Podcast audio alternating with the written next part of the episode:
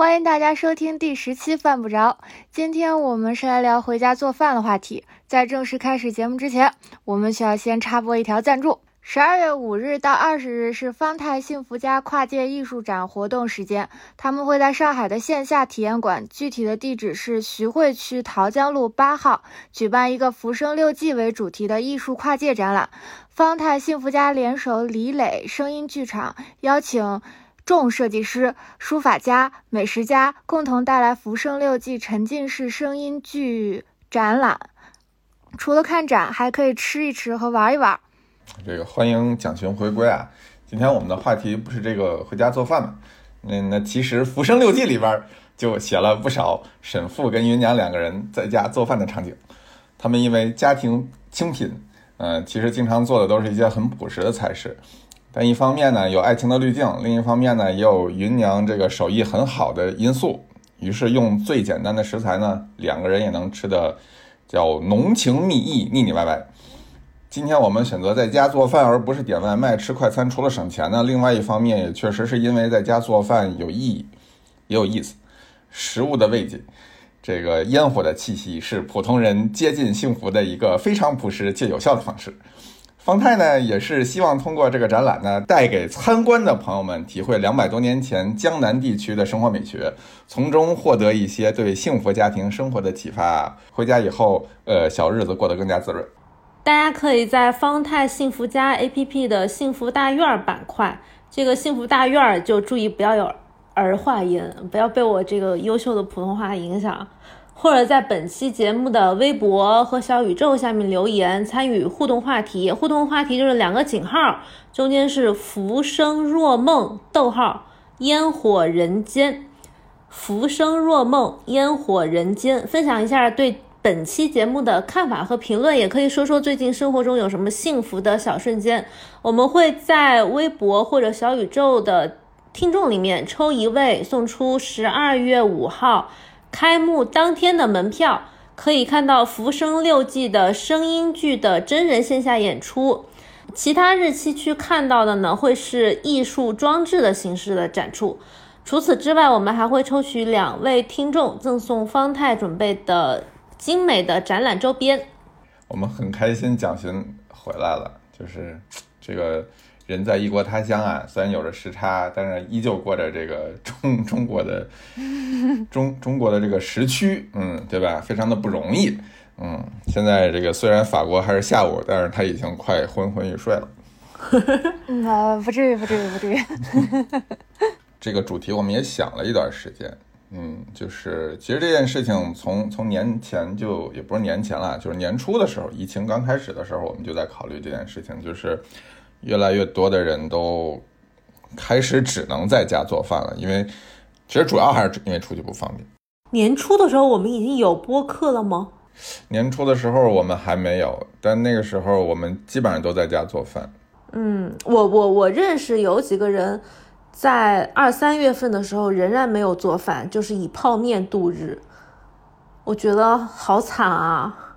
就是他应该就不会想做饭了吧？我我有一个朋友，为了这件事情，就是回回国了，就是因为在法国不是，呃，隔离嘛，他是真的不会做饭，然后就以泡面度日。本来以为熬过去了，没想到还有第二波，所以他在第二波封城之前飞回国了。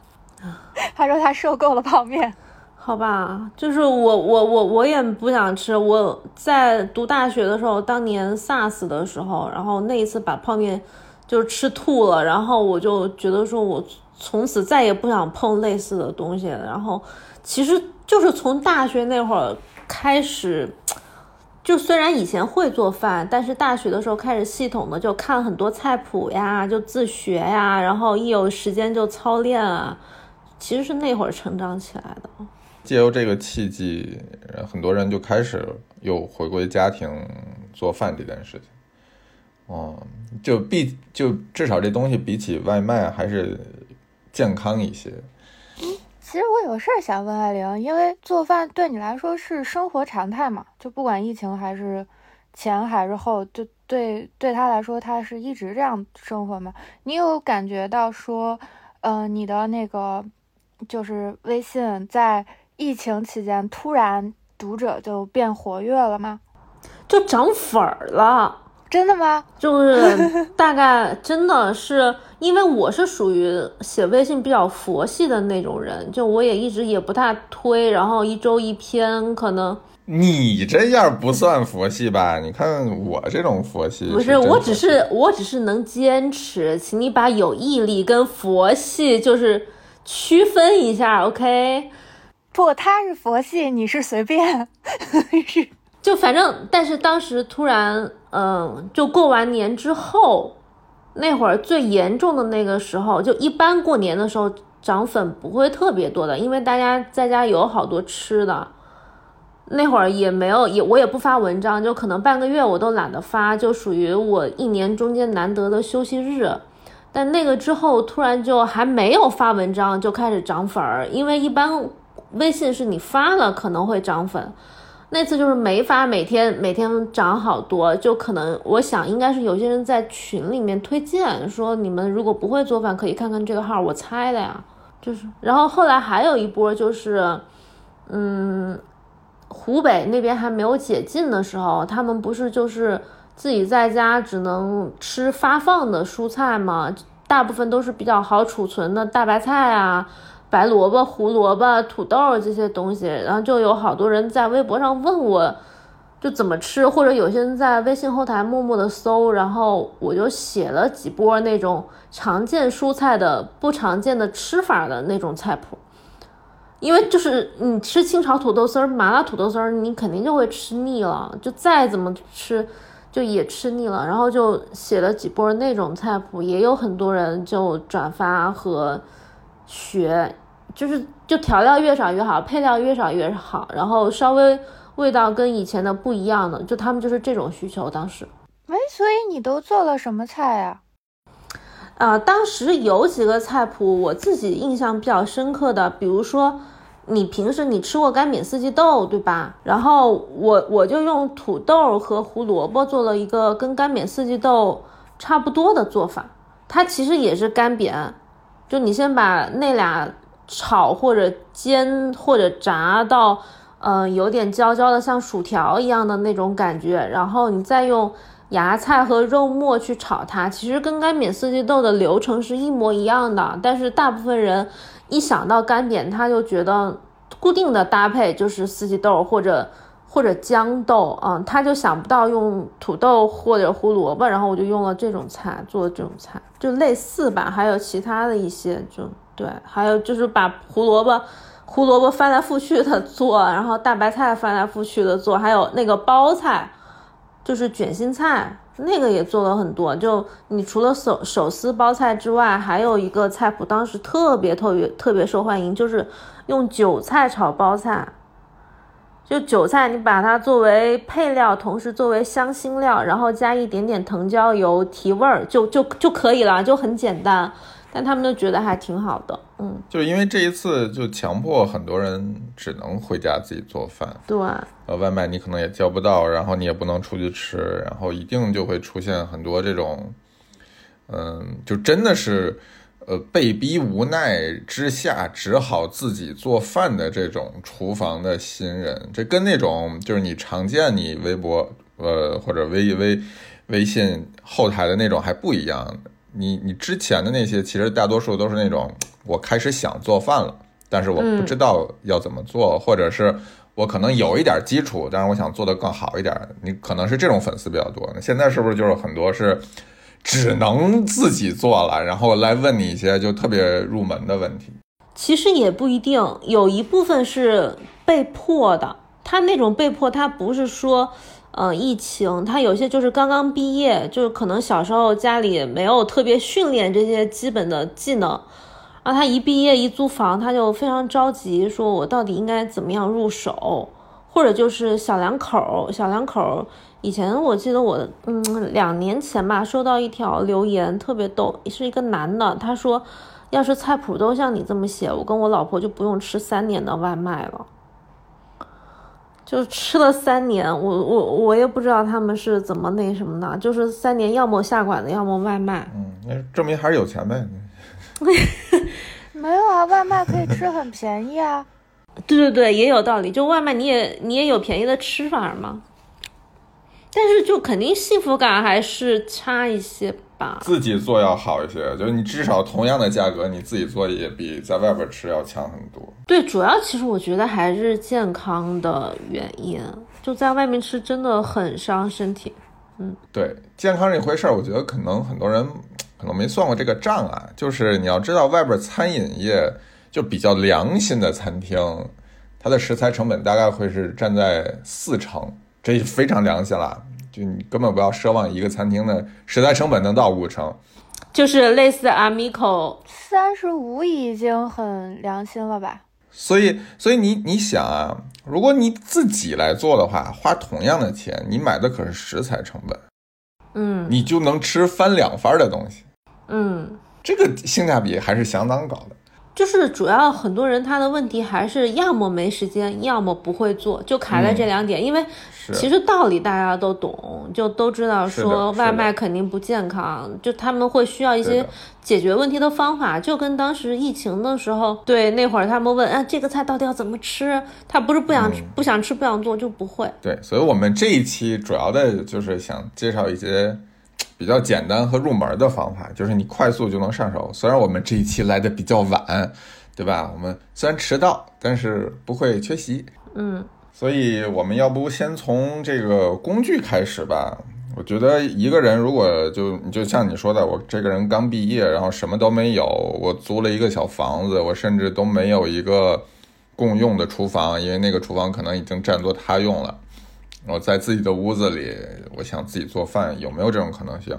或者甚至是有人在呃宿舍说想自己做饭，虽然不推荐啊，虽然不推荐，但是如果真的有这种想法，我觉得还是有可能的，对吧？基本上是属于我不大建议特别勉强的类型。嗯因为这个情况，很多人他没有冰箱，嗯我碰到过类似的这个疑问，他会说他冰箱他没有办法用，或者他在宿舍没有冰箱，嗯他只有一个电饭煲来做，嗯嗯嗯，或者只有一个小的电磁炉。嗯那这种情况，我就会建议说可以做一些一锅出的东西，就你焖个饭呀，是的，呃，或者是对啊，煮一大锅东西，嗯建议还是要考虑一下分量。如果没有冰箱的话，就这个出发点确实比较极端了。冰箱真的是改变了现代人的生活，没有冰箱很多事情都做不了。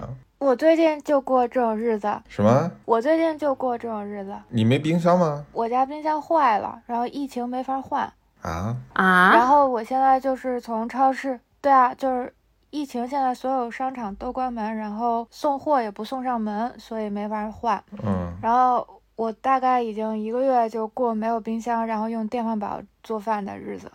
最近那个发明了好多一锅出的东西。那你快快快快说一下比较新鲜的，因为我的都是旧的菜谱。你旧的都做了什么呀？我旧的就是一锅出，我虽然是一锅出，但是我我会考虑说尽量还是荤素搭配，就不要，嗯、最简单的一锅出我们知道就焖几根香肠，但是我觉得其实那个那个做法也不是特别的好，是就是你老这么吃还是营养不是特别均衡。然后我以前就做过一个那种什锦鸡腿饭，嗯。就可以用很多食材，包括鸡腿肉，然后嗯胡萝卜、洋葱、油豆腐，就有些地方叫豆腐泡，嗯嗯，然后调料也比较简单，大部分都是呃盐和一点点酱油和蚝油这种东西。但是很神奇的是，因为那个油豆腐它它的孔状结构特别吸味儿，嗯，它会把这个味道吸收的特别特别好吃，嗯。然后它的蔬菜的甜味儿，像胡萝卜、洋葱这种东西，其实也是相对比较耐放，甚至可以常温、长期储存的一个食材，它在里面也很突出。就我觉得那个菜谱大概我是一八年写的吧，一直很受欢迎，就现在还会有人在用，对吧？现在还有人做。还有人搜，对吧？嗯，对。嗯，蒋寻现在做啥？我现在都不做特别，因为我吃的也不多嘛，我都不做特别难的。但是，就我发现，如果一旦没有冰箱，你在买菜的时候就会算计，就你不会买特别新鲜对，那种不易储存的菜。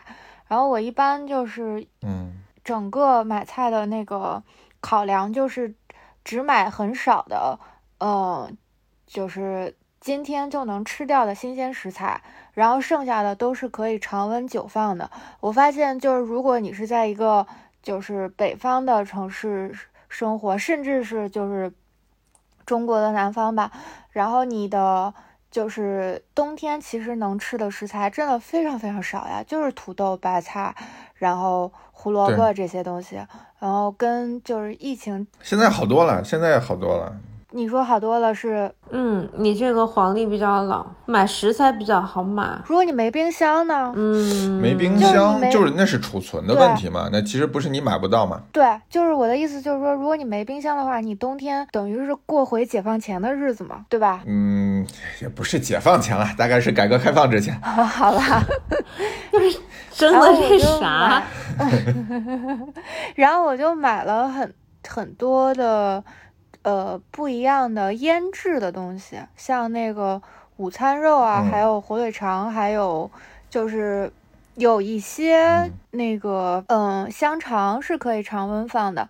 然后我最近经常就是把把那个嗯，就是法国经常吃的那种嗯生吃的香肠，然后放到锅里面，跟跟一些就是嗯根茎类的食物一起。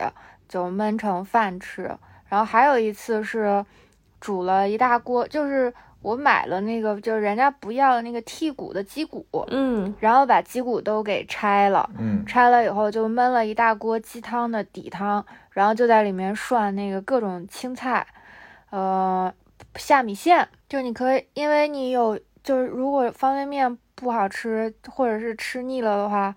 你确实就需要换一个口味的话，就我就下米线，就是除了面以外还可以做这个，然后可能可能肉还真的就是吃的比较少，确实就是你的你的器材跟跟食材受限制以后，你能吃的东西就挺单一的了。不过我有用电饭煲做。做核桃蛋糕什么的，那你那你意面类的吃的多吗？因为我听说，嗯，有些意面的品牌疫情的时候销售额涨得特别特别多，空架就是对，基本上空架了。我觉得还是因为你在城市里面生活，嗯，就是你的时间跟跟生活方式决定了，就你能做的菜式就不会特别的复杂，嗯，然后意面和酱。就其实是最最快被消耗掉的，就是最简单嘛。嗯，对我其实你你跟我的策略其实不大一样。我我有一段时间的策略是，啊，不自己处理主食，就或者说不自己做主食。就如果你的这个环境约束就是比较苛刻啊，你没有冰箱，然后不大容易储存的话。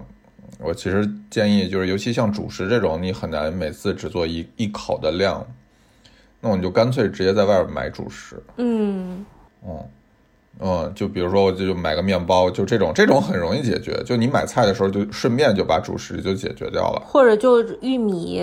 对啊，玉米啊，土豆啊，或者是你可以在淘宝上买一堆什么魔芋面，还有帮包括你刚才说那种意面，就可以储藏很久，然后你。吃的时候就就拽一把过来就吃掉了，嗯，也不会放的坏。哎，有一些即食的肉类，其实像那个午餐肉或者是火腿肠这样的，其实你稍微的，就是换一种方法，就把它涮火锅，或者是稍微煎一下，煎到两面金黄，这样还挺好吃的。但这种我是觉得不推荐常吃吧，因为它真的咸度太高了。对。是的，对，但是湖但是湖南有个做法，就是他会把腊肉煮火锅，就你把腊肉，嗯。嗯炖很久之后，那个对它其实跟你香肠的做法思路是一样的，对它盐就煮到汤里了，而且很鲜，对对对对，然后再用那个东西，你再煮一点菌子呀、豆制品啊，然后或者尤其是那种豆腐皮呀。嗯，那些可以吸味儿的东西，最后再涮一把青菜，其实也挺好吃的。你就不用放盐了，你就那个腊肉或者腊排骨什么的，就是汤的底味儿。我觉得这样会稍微好一点，虽然仍然会有这个，就是辣制品、烟熏制品不要吃太多的这个问题啊。但是我觉得咸度上起码合理一点。对，嗯。然后我我觉得大家可能都忽略了一个东西，非常好，就是罐头。对就是你可以买非常多非常多易于保存的罐头，番茄的罐头，然后各种蔬菜的罐头，那个也不需要冷藏，而且没有什么防腐剂。罐头的生产工艺里边根本不需要添加什么防腐剂。啊，又很的营营养的那个成分也足够了，然后有些好的罐头的风味是比新鲜蔬菜要更好的。你去超市买那种什么意大利进口的番茄罐头，一个也没有多少钱，但那个味道就也非常好。我其实有一段时间就是只有一个电饭煲，那那种那种时候我就拿来炖肉，哦，然后就我我一定要保证肉是自己做的，就不大想吃外边加工好的肉。嗯嗯，然后蔬菜跟主食我就买现成的就好了，就买一大包沙拉啊，就生吃就就 OK。然后主食可能就四个法法棒就能解决，但是肉我要自己炖。而且电饭煲这东西炖肉特别好，就是你搁到保温档，你就一直保着温，就两三天都没有问题。相当于小小火一直而且还有一种低温慢煮的效果。对啊，你你煮个一天两天就非常好的低温慢煮的效果，那个肉的质感跟你拿高压锅炖的也差不太多，甚至更软烂一点，就我觉得这个也蛮好的。然后有的时候，比如说你你想吃个红焖的，你就往里边倒一罐番茄罐头，然后一搅和搅和，再再焖一会儿就好。那我们还是稍微再把这个升级一下吧，不要就是因为罐头这就件假设有冰箱 对对对对对，幸福感也其实不是特别强。是，我那我觉得，假设说年年轻小两口呀，或者是刚刚毕业租了房的，嗯，应届生啊，他们会有这种刚刚开始做菜的需求。你有什么特别好的工具推荐吗？就是烹饪类的工具。刀你总得有一把吧？对啊，刀你总要有一把，对吧？其实我觉得刀跟锅锅，刀跟锅可能先花钱在刀上，因为那个刀如果太慢的话，你切的要死要活，就那个幸福感特嗯别弱，就真的是是做做菜两小时，一般都是花时间在切菜和备菜上。那锅你会有特别的推荐？锅就随意了，锅你就去宜家七哎十块钱一口锅，你用个一年就换一口就完了。那我跟你意见不一样，就如果是嗯厨房还比较简陋，但是如果有自己的厨房，我会建议用一个大概二十八厘米左右的，呃，深度稍微深一点的不粘锅，嗯，最好再带个盖儿，就这样它同时可以嗯完成煎、对煎炒煮的作用。就是三者兼顾，这是一个比较比较朴实的一个搭配，嗯嗯，我跟艾玲的意见一样。我我前两天不是集中淘汰了我们家大部分的锅嘛，然后我现在就留了，嗯，可能就留了三口锅，就是一个你刚才说的这种二十八厘米，然后带一个盖儿的这种锅，就可以煎，然后可以可以小小范围的炖，然后也可以炒。然后留了一口那个生铁的炒锅，就是做中餐、中式小炒的时候用。就我让你买的那个是吗？对对对对对对。然后还有一个沉不沉啊？生铁锅不沉，很薄的那个。嗯，然后还有一个铸铁的平底锅，那个是就是专门拿来，比如说我煎个锅贴儿啊，煎个牛排啊，就是那种东西。那那个可能一个月用不了一回。现在常用的就是一个炒锅，一个就是二十八公分带个盖儿的那种锅，那种锅特别好用。基本上我们家主要的菜都是拿那个锅来做。啊，因为可能你做的偏西餐多一点儿。嗯，对我家，我家所有的菜基本上都集中在三十三厘米的中式大铁锅里面做，百分之八十的菜 啊。对，反正就是我觉得如果有优先级的话，买锅具会比较推荐买这种吧，因为就嗯。怎么说呢，还是稍微先少花点钱，但是一个是。其中一个工具的钱要花到位，就不要说你知道自己要买刀，你看上了一个三百块钱的，然后你非要买一个五十的，先先紧着它用，你就会越用越痛苦。就我觉得三四百这个价位，其实真的可以买到挺多还不错的工具，然后这个工具你又可以起码可以用几年，比那种嗯一百左右的要好很多。嗯，就是这是我的建议。嗯，然后还有一个就是好用的削皮器，这个东西它有用。我刚要说，你说擦丝器吗？对我有一张单子的小工具，是我建议就是初学者还是要把它们尽量的就是买回来，因为其实有的时候你的第一次的体验特别差，你就不想再做菜了。但是你会发现，就是其实有的时候是因为你自己选择的工具导致了你这个提高了它的入门的门槛，就让你自己的障碍变得特别高。我觉得就是削皮器是其中一个，然后削皮器我就是建议，就是如果说因为削皮器不就十几块钱一个嘛，然后就淘宝上都买得到，但是我就建议备两种形状的，就是一种是那个就是。你可以手握着，然后是一个，就类似于一个倒三角，就是 I 字形，对对对对那样。然后另外啊另外一个是可以你 Y 字形，Y 字形 Y 字形的，然后另外一个是你可以就是拿，就像弹弓子一样的。对对对，像弹弓一样的。然后另外一个是你可以手拿在手里面用削皮器削削苹果了，就是啊，我觉得你这个区分跟我不一样啊。哦，是那个是一根棍儿的那种，是吧？跟个小刀儿一样的那种，是吗？对，一根棍儿，然后你可以就是拿在手里面，然后那种圆形的食材，你是可以直接用那个削的，因为它、嗯，如果你用那个难道不是应该区分软硬的食材吗？软的食材，你有什么会削皮的呀？你是说西红柿吗？猕猴桃儿。番茄、猕猴桃，嗯对啊，番茄、猕猴桃、桃，嗯，这一类的东西我都会用软质的削皮刀削，软质的是什么样的？就是波浪口的削皮刀，就不是那种直的那个刀口。哦，是那种瓷的刀口吗？不是，就是也有不锈钢的。我之前，不是有锯齿的那种，嗯，哎呀，我我之前上周录了一个小视频，我回头发到 B 站去介绍一下我们家的小工具，就是它这种削番茄，因为你们法餐不是传统会用那个烫削。烫烫一下番茄的那个做法来去皮嘛，其实这种削皮刀非常非常好用，就根本不需要烧水，嗯。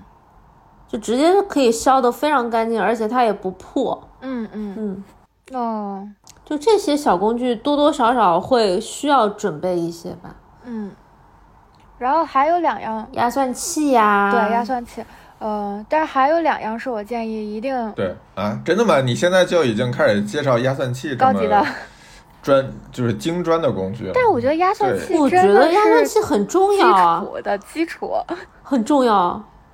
哎，我们俩哦观点是一样的，就是因为我觉得很少有就是蒜泥跟蒜末。我就自己剁呀。就是蒜泥跟蒜末是两个东西，它是两个东西，就是蒜泥、蒜末跟蒜瓣儿，它的风味是不一样的。所以你一定要有汁儿是吧？就你的点一定要有蒜汁儿是吗？不是不是，我是觉得说有些菜，比如说你炒青菜，你可以用蒜末儿，嗯但是有些菜嗯它必须得用蒜泥，而且蒜泥在某些场合它可以替代蒜末儿，所以我会觉得说压蒜器还是一个比较好的工具。嗯对，但我不觉得这个需要就是刚入门的人就要开始掌握这些技巧。哎，没事儿，我们化妆也是啥都买点儿。嗯，嗯好，好，好，好，对，对，对，对，对，对，对。然后我觉得还有一个比较重要的，就是一个大案板，或者说如果你的空间真的非常闭对塞，哎，然后你的你的就是你的那个操作台不够大的话，那我就是建议一定要有一个那个，就是我不知道你们有没有见过，就一个扇形的。呃，一个小工具，它就是你切呃，不过中国的菜刀也有同样的功能，但是如果你是三德刀的话，就是你切完菜之后，你可以把用那个扇形的小工具，然后把把那个切好的菜，然后从你的案板上铲起来，然后就这样一口气儿把它倒到锅里面。嗯嗯，因为你案板拿起来其实是有点沉，或者是有点大的，然后有的时候也因为嗯那个案板其实它的就是长度是超过锅口的嘛，嗯，你倒菜的时候就很容易嗯倒出来。但如果你是有这么一个小的那个扇形的小铲子的话，你就把它直接从嗯案板上铲起来，就倒在锅里，也就两次，你就可以就是比，但是但是你你边热锅边备菜，这个我确实不能。我跟你的观点不一样，我建议大家不要学这个，就是一边做一边备菜，因为大部分人切菜没有你那么快，然后他就会非常手忙脚乱，所以我会建议说，你先把菜。因此，我推荐大家买一些便宜的不锈钢盆儿。不锈钢盆儿，对，我也觉得就是不同不同尺寸的，而且不锈钢盆特东西非常便宜且好用，耐操。对，不锈钢就是你把它全部备好，备好了之后放到不同的那个盆里，这样你炒的时候是相对不那么容易失败的，你就不会说。啊，我这个东西忘了，那个东西没有切，然后这边火忘记关了，因为因为我自己感觉是新手在这方面特别特别容易出错，因为他本身他那种熟练度就很不一样，而且他脑子里搞不清楚说到底哪个该先做，哪个该后做，就这个差异会非常非常大。对，我觉得不锈钢盆或者碗吧，碗也行，就你能摞起来、收纳起来的也可以。但是，一开始稍微对对对，那个东西基本上也不怎么占地儿。对，养成一个备菜的习惯就可以了。嗯，对，就是不锈钢盆是我 next on the list，就我清单上的下一下一个。但是还有一 个是，那再还有一个是台面上的垃圾桶啊，对，就是你也可以用一个不锈钢盆代替啊。嗯，我会放在柜门里。呃，我会放在柜门上。我有时候也会放在柜门上，然后如果你空间特别小，就你就放在柜门上。但是呢，如果是，比如说你也懒得就是多添置一个垃圾桶的话，你就直接找个不锈钢盆，然后把你所有的这种就是。废弃的处理废弃的材料就放在，就是直接丢在那个盆里面，因为其实有的人他离垃圾桶不够近的，然后你是。你处理一样食材，然后就，那我觉得放个碗里也行啊，因为它还有垃圾分类吗？不是，嗯，对 对对对，还有垃圾分类，你对就是，上海有，上海有，上海有。对，是虽然北京现在比较比较模糊，其实厨房里边都是厨余垃圾，你其实也不用分类。对啊，它不是还有干湿的吗？干的和湿的，而且有些它有。北京好像没有分的那么细，嗯。它有包装袋儿，有些是包装袋儿，然后有些里面还有那个那个食材的东西，嗯。啊，那就比较麻烦。但我的我的感觉就是说，从水池到锅的那段距离，你不要洗了个东西。淅淅沥沥、滴滴答答的就往锅里弄，然后那那种方式会弄得厨房特别特别脏，就地板还有灶台上特别脏。厨房纸一定要有。嗯。什么东西都要先蘸干，然后再开始备。但这些工具其实有时候就是，反正一步步的吧，因为你可能你只做一开始先做番茄炒蛋或者醋溜白菜这种菜的时候，你没有觉得。有那么多的需求，然后慢慢的在添置的时候，我自己是这样，就是我以前在买厨房工具的时候，可能因为我对这个东西特别喜欢，所以我真的会紧着那种我觉得好的，嗯，哪怕它稍微贵一点点，我也会买。但是真的，我很多工具都是四五年前，甚至更长时间以前就留下来一直在用的，而且我觉得越用越顺手。我现在。回我妈家，就我就觉得她那些工具怎么，虽然很便宜很划算，但是用起来特别不爽，就是会有这种感觉。如果你以后还是想在厨房继续做饭的话，我建议工具可以慢一点买，但是买就买自己觉得舒服一点的。看着好看的工具是不是幸福感也很强啊？我觉得应该还不就跟你们买包一样吗？这跟你们买化妆品是不是一样啊？谁们买包？我化妆品特别简单。好，你说下一个话题。就剪子嘛，就是好用的厨房的剪子，我觉得有的时候可以替代刀啊。嗯，对，厨房剪刀我也很推荐。嗯，就你肯定会需要一个剪子，剪包装你都得需要一个剪子。我建议剪剪包装的跟剪那个鸡肉、鱼肉那种分开，最好分开。对，对对对对。但不是所有人都有这个条件。因为我不知道你们有没有注意过韩国人的，就是烹饪方式，他们特别喜欢用剪子，能用剪，他们都不用刀。对，然后他们包括就是烤肉，他们也用剪子。然后是的，嗯，还有就是我我第一次去就是一个韩国人开的那种就是家常餐馆吃饭的时候，我发现他就是煎好的那种煎饼也是用剪子给你剪开的，我当时特别惊讶。哎，你这么说也对哈，因为比刀切容易多了。对，就如果是煎饼的话，它可能是因为它是 barbecue 比较多，包括什么然后披萨如果是在你也铁可以用，板上的话，没办法用剪子。嗯，有道理，有道理。啊。就是如果一旦你是在热的东西上面，你用剪子是很是很那如果在热的东西上面用尤其是烤用剪子，肉的时候，那就再搭配一个那种夹子就可以了，就夹子夹意面或者夹个饼啊、夹肉啊什么的，嗯，也比较有必要。嗯，我们感觉越说越多。哎，但是买东西嘛，不就是这样的吗？嗯，是吗？嗯，就是越买越多的呀。你问问你问问你们家团团前两天是谁断舍离来着？啊，我断舍离就是因为我买了别的东西，就是我买了几罐豆瓣酱，就是二十四公斤，然后我老公说家里没有地方放了，就把那个我们的结婚照扔了。你是要开餐馆？不是，他那个就是赵师傅的一个工厂订的豆瓣酱，然后他说，因为这两年他们可能也不再订了，就一次给我多做了一点，他放不坏，就说一次给我寄了二十四公斤，我也很惊讶，就几个有点像装修的那种油漆桶，然后我说，放哪儿？你这种 囤，你这种囤调料的形式啊，我大概只有在我我非常小的时候，那种什么农副产品调价格，然后才会有邻居不是，我只要我只要四六公斤就一桶，他一下给我自己给我做了四桶，我也没办法，真的 家里没有地分一点，我去分一点。家里没有地方，然后然后就说那那那那你把结婚照扔了吧，就扔了。对吧为了豆瓣酱把结婚照扔了是吗？对，就是那种印出来的那种挂在床头的打印的大本本，因为我们结婚这么久了，从来没有用过，然后我老公就说：“嗯，扔掉吧。”哎，好吧不，是用的东西 呀、对对对对，你这没有指导意义啊！就普通民众不要随便学。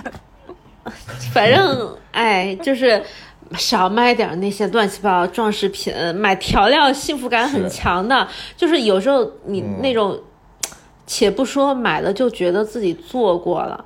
的感觉，而且就是买对多买一些调料，你调料全的感觉跟不全的感觉做菜是很不一样的。嗯哎，既然聊到调料，我们就来说说吧。就是很多人都遇到的一个问题，就是发现自己做来做去的味儿都一样。哎呀，这就应该买我的书嘛，那个 家常菜的制胜一击，就是专门是讲味型的，因为它其实每个风味它是理论上是有固定的搭配的，比如说你要做糖醋口味的东西，那你糖跟醋的比例应该有一个固定的比例，而且这个量是不能够抠抠缩缩的给的特别少。有些人觉得说糖醋不够劲儿，那肯定就是你糖和醋肯很可能是都放少了。对所以我人都不敢多放醋。不敢多放糖，现在好多人是不敢放糖，所以就是我觉得说有些调料你要你要差点意思，你要做鱼香，你又自己不肯买泡椒，那怎么弄呢？那肯定就没有这个鱼香味儿啊。但你你有觉得说家里必备的调料吗？有啊，对于我来讲，醋就是 我们家什么都可以没有，但不能没有醋。啊，蒋寻说一个你觉得哦必备的调料。我觉得必备的调料，我想想，除了盐啊，因为 为什么是八角呢？道理。因为我确实就是说，正常情况下并不太处理肉的，但是但凡就是我如果要是处理肉的话，我会就是先经常的就是中餐的菜式，我都是会先把肉汆烫的，然后我一般是在汆烫的时候就是丢一颗八角进去，就是我的例行常规。然后嗯，嗯，然后这样的话，就是比如说像有一些肉，它在后面在处理的时候，也，就是也不也不想要它有那个八角味儿，就不会去放八角了。但是在汆烫的时候，我会一般我会丢一盖黄酒跟一颗八角进去汆汤。嗯，这个做法倒是非常，嗯，就是不大是我习惯的做法。不过如果如果你可能对不同的有不一样的处理不是，就是焯水的时候，我一般是什么都不放的，就直接给它焯一水。嗯，对但如果就是还绕回刚刚的话题，如果是说家里必不可少的一个调料，对我来说，中餐做的特别多的时候就是胡椒粉，白胡椒粉，嗯。白胡椒粉，特别强调是白胡椒粉，因为它的去腥和提鲜的能力会比很多人想象的要强很多。比如说在腌肉的时候，有些人会习惯用生抽或者用老抽或者用蚝油，我觉得没有没有那么大的意义。就嗯、呃很多时候我现在是用盐加胡椒粉去腌肉，就是除了我要有上色的需求，或者说我要需要它有美拉德反应，我需要加一点酱油类的东西，其他时候用盐加胡椒粉提鲜的味道，提鲜的效果非常明显。对于海鲜和鸡肉效果更好，就是这是我的感觉。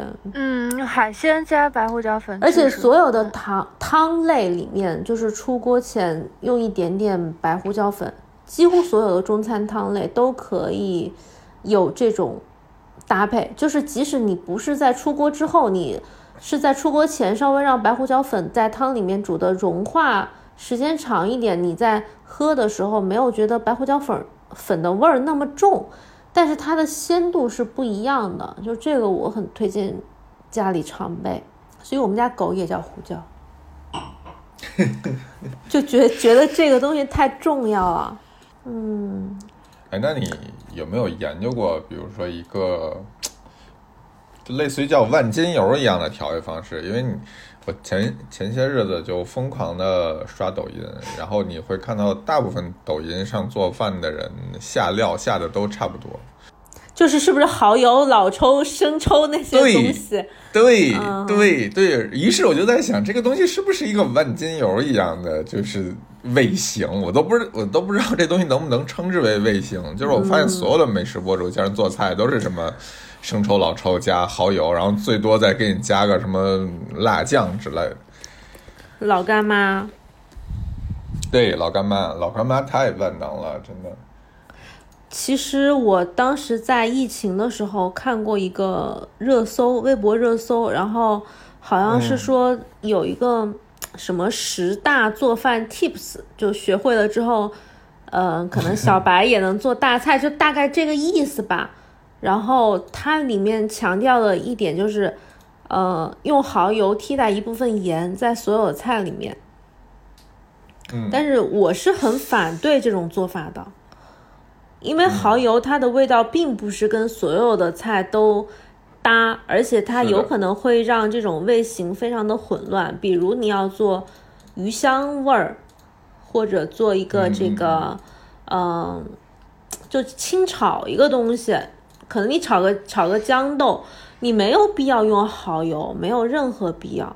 就是我会觉得说，你不要把调料滥用，除了除了盐之外，没有哪个调料是会必须的在每个菜里都存在的，这是我我自己的看法。你一般用蚝油在什么样的菜里啊？我用蚝油真的是因为蚝油，我会我现在的考虑的方向是这样的：有些调料它有它自己的这个呃来源跟文文化基础，比如蚝油，它是一个偏粤式的一个调料，我会更愿意在粤式的菜里面用。就这个做法就有点嗯呃，或者我再再打一个比方啊，我家里酱油会买好几种，比如四川的酱油，然后湖南的酱油，然后还有广东的老抽、生抽，因为四川、湖南是不分老抽、生抽的。但是广东是分老抽、生抽的，就是我会发现说我在做湘菜、做川菜的时候，我用老抽、生抽根本不是那个感觉，但是我要如果做粤菜，我就会用老抽、生抽，就是这是我现在的一个理解。以前呢？我觉得可能也是因为他家用的东西比较好，就包括他用蚝油买的也是那种比较好的蚝油，就是你买好的蚝油，真的里边会有那个。牡蛎的味道，鲜味儿，蚝味儿。对，但但其实很多人买的就是超市上那种开价的蚝油，那个蚝油你仔细尝一下，其实没有什么就海鲜的味道，它更多的是就是那种类似于调味的酱油，就有一点甜，添加剂的味道。对，就是有点鲜，然后甜，然后有有酱油的那种咸，所以就真的，我觉得很多人都特别喜欢，就什么菜都来那么一勺，就也不知道为什么，就觉得。就跟类似于加什么美极鲜呐，或者是加什么鸡精啊这种感觉一样，就完全拿它当一个提鲜然后提味的一个一个东西来用。对我我我之前有一些后台的读者问我说，能不能用浓汤宝代替高汤？我说把浓汤宝给我扔掉。方便面的调料是类似的东西，就是你吃完真的会特别难受。然后它其实也不提鲜，它就是很添加剂的味道。对，就是那个东西，你加进去，所有的味道就全都没有了，就只剩下浓汤宝了。对，这是我特别建议新手一定要避免的一个坑。你不要觉得浓汤宝，而且电视广告里面浓汤宝，它一个半个饺子馅儿，它能放好几块，它能能吃太可怕了，我觉得。对，就是用了浓汤宝，你就你减啊，就是 我怕我怕我怕被被告，但是。哎，或者你把这一段马赛克一下，行吗？有点困难，困没事儿，我们听众比较少，那困难你就略过吧。嗯，但是我就会觉得说，有些有些比较新手的人。嗯，因为他会，他为什么想用万金油的调料？因为他觉得他不用这个万金油的调料，他做出来的菜没有味儿。对，这个没有味儿，它一方面是食材的原因，比如它食材的搭配不大合理。你可以多用一些有鲜味儿的，或者是参考一些比较经典的食材的搭配，不要自己瞎捣鼓，把什么东西都放到一块儿。然后就是学一个比较精准的味型的搭配，该。该糖醋就糖醋，该鱼香就鱼香，嗯，该红烧的那种你就正经的红烧。我觉得这个你都说的复杂了，就很多人也不大理解鱼香或者糖醋到底是个什么味型。我其实觉得有一个方法比较适合入门的人，就是你大部分的味道不要来自于调味料，而是来自于食材本身。就比如说你想吃酸的，那你就用番茄，啊。比如说你想吃甜的，然后醋，对对，就就醋你都可以都不用它。就如果你想吃酸的，就是你你先从番茄开始；如果你想吃辣的，你就买辣椒。就是就是你先大概知道你吃的这些东西是什么味道，嗯，然后你再开始考虑说，我到底需不需要加一些，比如说调味料在里边，然后让它变成什么样？那我可以更明确一点，就是说，如果要用调味料，就用基础的调味料，不要用复合的酱料。复合的，对。如果他已经说这是一个什么叉烧酱啊，糖醋酱。某某酱就是我建议就是先避开，因为它一定不是那么的好用。对，是的，而且那个东西就用完了以后，你做什么菜就都是那一个味儿了。对对对，可能个别的有一些，嗯，就是你们在说这个事情的时候，我突然想起来，就是我一八年的时候，呃，去了美国三个月夏天访学，然后我在。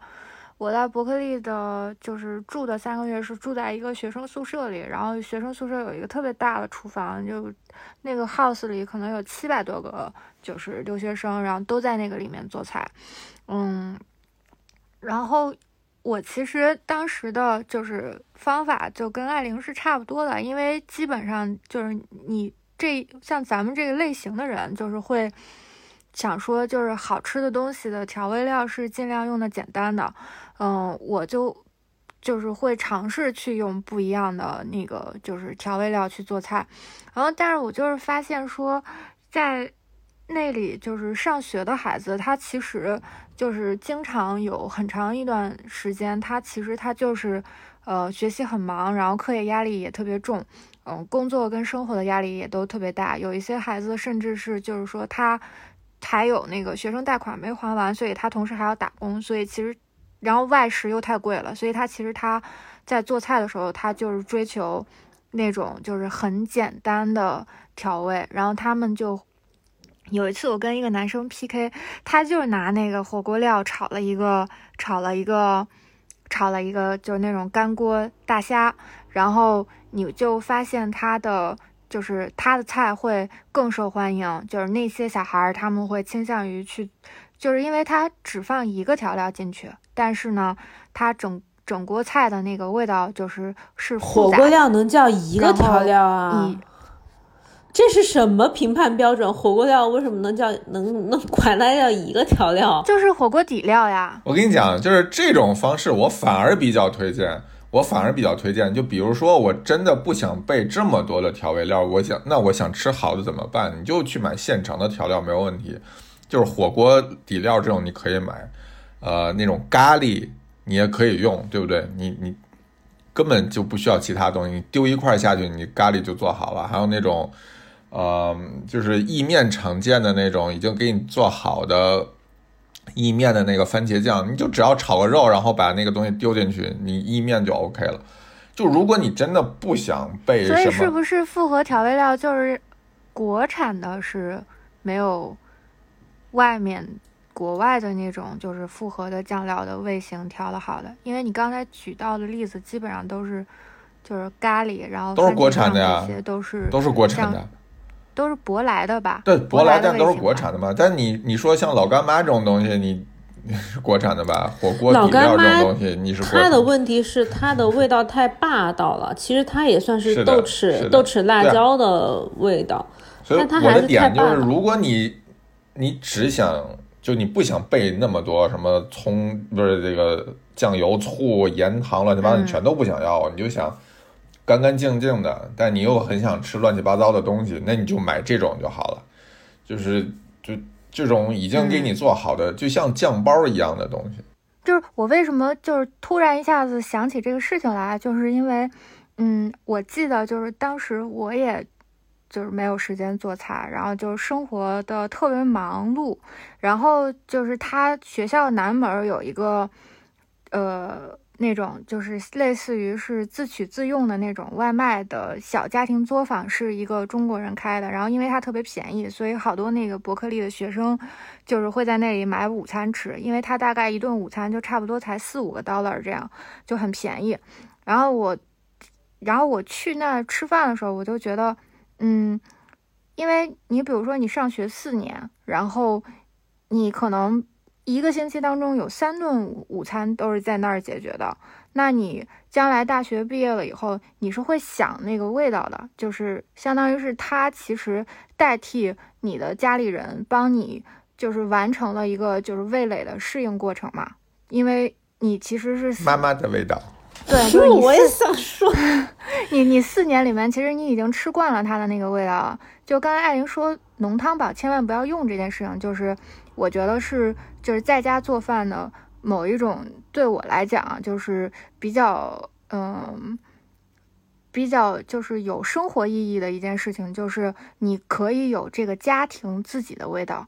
因为你一旦就是说去采用某一种工业化的东西，它可能是在你呃一个非常同质化的产品，那它可能是在你比如说生活非常呃忙碌或者是没有条件的时候，给了你一个方便的呃选项，然后你用了这个选项，那其实我觉得从现实层面出发来讲的话，它是不太有问题的。但是，嗯。自己做饭这件事情本身，它其实是一个就是家庭自己味道的传承。然后我其实是觉得，在这件事情上，就是这个传承这件事情是特别特别有意思的，因为我们以前就是在学校里面做那种就是呃。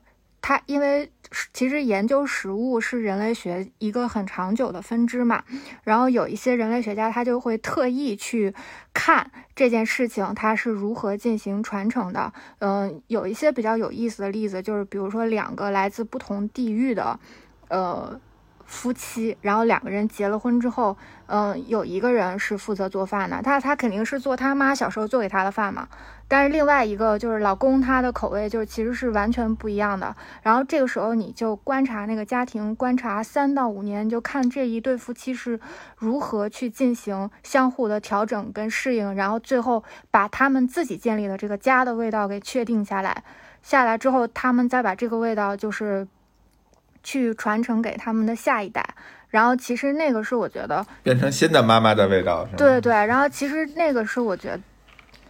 觉得是就是自己在家做饭最大的意义，对我我也很有体会哎，因为我有一些读者说，就是他们关注我的时候，正好是这个结婚生娃的年纪，然后照着我的菜谱给家里小孩做菜，家里小孩就可能他从小吃到的就是我的菜谱带来的味道，因为可能他妈妈他哎以后你的粉丝见到你就会说。我是吃着你的菜长大的，这种话是吗？你给我你给我闭嘴！但是，但是我的味道，这些时刻你做的事情是有一点意义的。对对对，就是我的味道变成了家里他们家里的所谓的妈妈的味道，我觉得挺有意思的。因为我自己丁克，我没有这种传承，但是其他的读者把这个东西。嗯，不管是延续，或者是他自己，就是无意中的形成了这种传承，我觉得特别好玩。因为我没有想，以后就叫田妈，嗯，田妈可还行。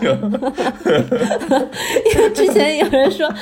然后说“田螺姑娘”这个词儿能用多久？我想说，我当时取这个名字的时候没有过脑子。现在想想，我跟你讲，我真的 前两天还在想这事儿。我说，等你到这个五六十岁的时候，是不是应该就叫田螺田螺奶奶？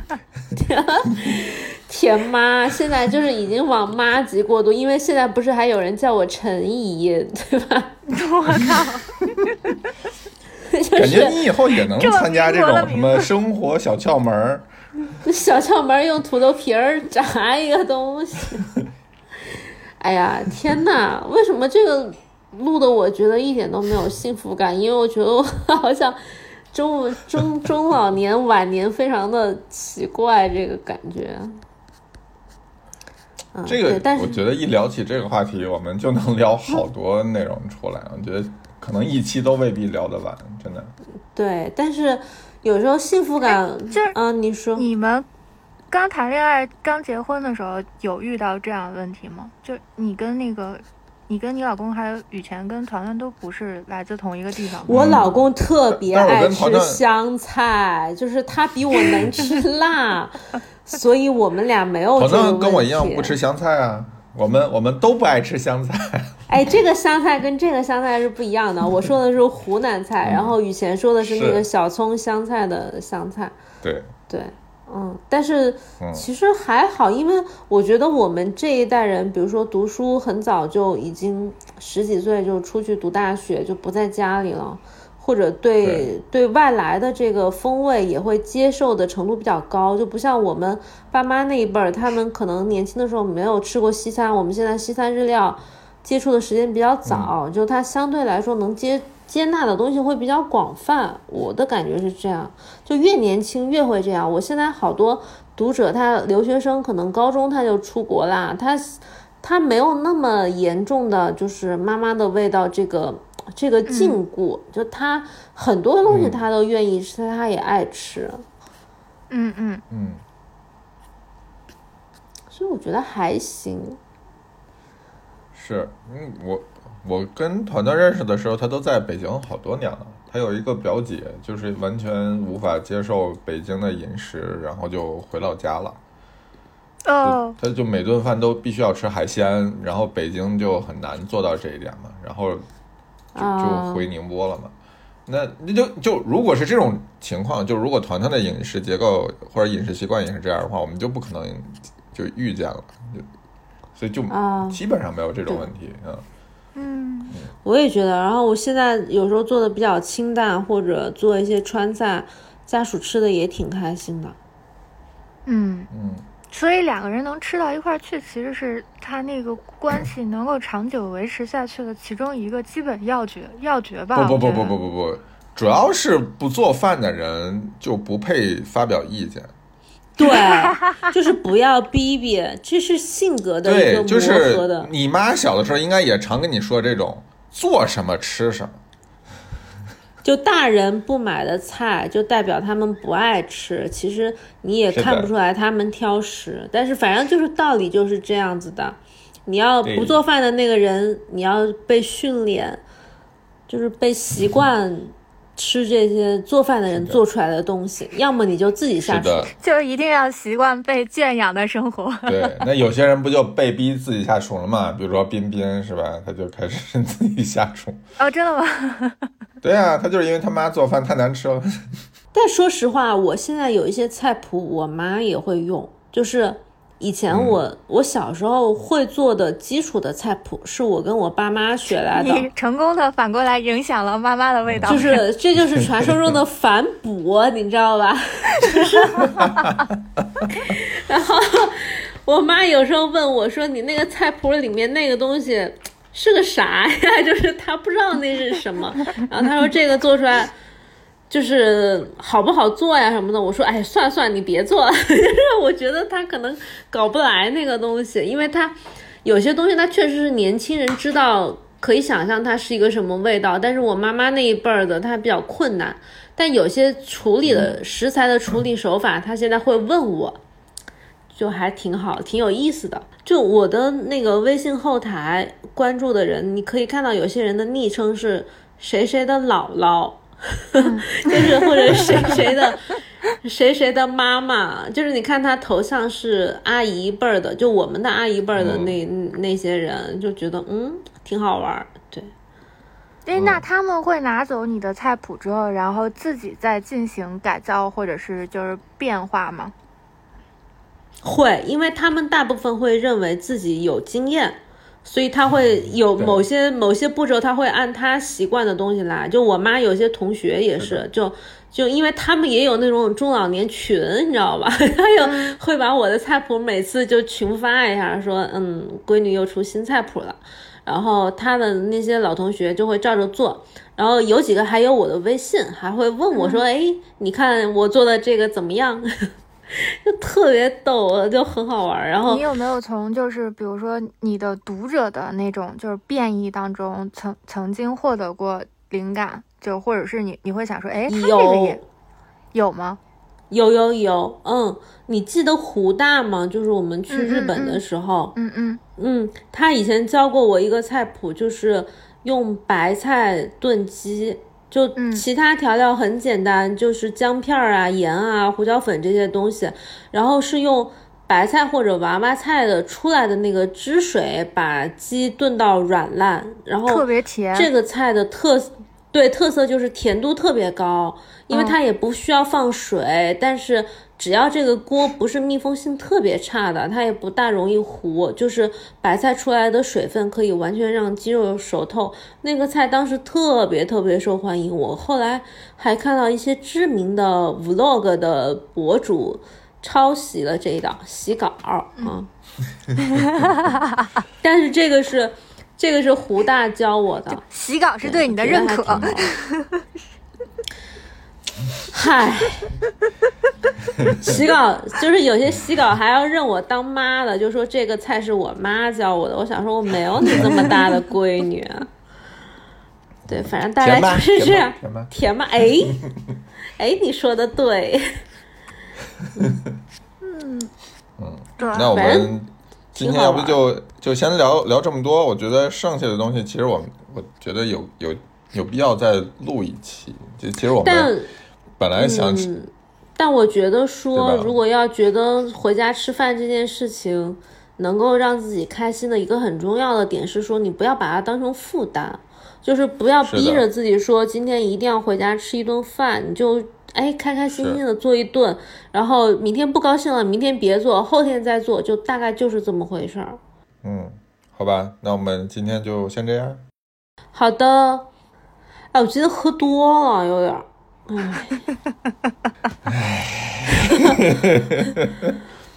这还是个宿醉的妈妈。哎呀，行吧，以后就叫甜妈了。天呐，那我们今天先这样呗。嗯，甜妈跟大家 say say goodbye。哎，拜拜。嗯，拜拜拜拜。拜拜。